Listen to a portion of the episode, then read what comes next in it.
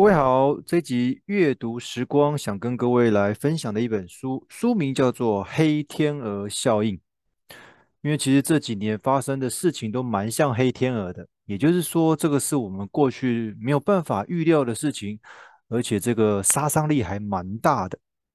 那这本书的作者呢，叫做纳西姆·尼可拉斯·塔雷伯。那他后续又出了几本。书哦，那最近比较有名的应该叫做《反脆弱》这本书吧。出版社是大块文化，出版日期在二零一一年七月的时候就出版，那距离现在大概也十年多的时间。但是我觉得他这样的观念一直沿用到现在都还算适用啊。那主要有哪些内容呢？说老实话，刚刚提到的，无论是疫情、战争，还有通膨，这个是世界各国同时会受到影响的一些大事。不知道各位有没有想过，为什么那么那么刚好在这两三年出现？这是因为过去真的是相对平静吗？还是其实我们忽略了很多事情？他举一个例子，他说一只火鸡啊，它在生活的前一千天，有人定期喂它吃东西，这是一个非常美好的事情。那对火鸡来讲，喂它吃东西这个人，他也是给予满满的信任感，他也从来不会怀疑他。同时也少了戒心，但是在第一千零一天的时候，也就是感恩节的当天，却被那位他信任到不行的喂食者给出卖了，而成了餐桌上面的佳肴。其实我们常依据过去所累积的经验，然后透过历史的数据统计，很有自信的做出了许多的判断，就如同火鸡过去处的那一千天一样。我们却忽略了第一千零一天所发生的极端变化，那这个东西就是所谓的黑天鹅效应。书中提到了一个快乐为积分的一个名词，他说这个只是一个理论，什么意思？其实我们都很习惯，也盼望着我们的人生的乐趣跟成就是每天一点一滴的慢慢累积。而不是处于长期的低潮，突然有一天来的人生大逆转哦，这个当然当然只有在那个电影情节里面才会有啦。反过来说，如果遇到不开心的事情、悲惨的事情，最好能够在很短的时间内发生，不要在一段很长的时间里面持续出现，不然我们的情绪上面很容易受到影响，而且会陷入到一个无底深渊之中。不过作者说，其实我们所处的环境。其实一切成果并非以稳定的方式呈现。他说，我们人类的历史主要是由黑天鹅事件主导，不定期而且非预期的突发事件，才有办法建构出目前我们所处在的世界。但是说真的，我们真的都没有办法预料吗？还是某些人因为掩盖了某些事情，让我们误以为长期都是处于安全稳定的环境当中呢？或许也有可能是我们自己对身边的一些微小危险讯号视而不见，导致后续对黑天鹅的出现感到惊恐不已。所以其实有可能是我们平常一些小危机我们都忽略了，那等到一个大事情发生了才会让自己惊慌失措。再一个，他说被迫沉默的证据。作者说啊，把富人之所以成功的原因做成统计资料的书籍。在市场上面其实还蛮常见的。那常见的原因呢，不外乎是因为勇气、因为冒险、因为乐观等等等。作者提醒：奇怪了，为什么没有出版社愿意帮失败的人出书呢？把他失败的经验公开跟大家分享呢？关键原因就是没有人想要看失败者的书。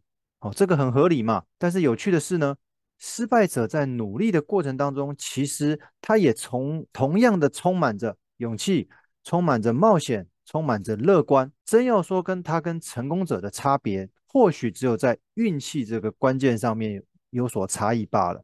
但是因为他们失败了，所以他一切的过程都被忽略了，被丢掉了。所以让我们误以为你只要有勇气，只要愿意冒险犯难，只要够乐观，就是成功这条路上的关键要素。好的被放大，不好的被埋葬、被忽略。那未来的某一天。当不好的事情发生在我们周遭的时候，就认定这个是黑天鹅的降临，又把它归类为某种程度的随机性。他说这一切是属于认知上面的偏差，就是所谓的安定的幻觉。再来，他聊到有关预测这件事情，他说预测是可耻的。如果一件事情不存在所谓的重复性，那所谓的预测其实它只是猜测罢了，没有太大的意义。如果当一个人所得到的知识细节越多，他所看到的杂讯就越多，那他也很容易把错当成实际的讯息。我们很常受到感官效果的影响，每一个小时接受讯息比一周读一次杂志还要糟，因为现在网络的关系嘛，我们无时无刻都在接收新的讯息嘛。那为什么会比一周读一次杂志还要糟呢？